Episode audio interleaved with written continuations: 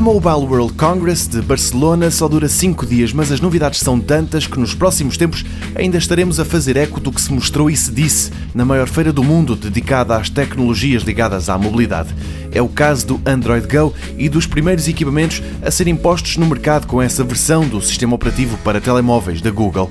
De há uns tempos para cá, a marca americana tem vindo a disponibilizar versões aligeradas das suas apps mais famosas, o YouTube, o Files, o Gmail em versão Go, ou seja, com um apetite menos voraz no que diz respeito ao consumo de dados.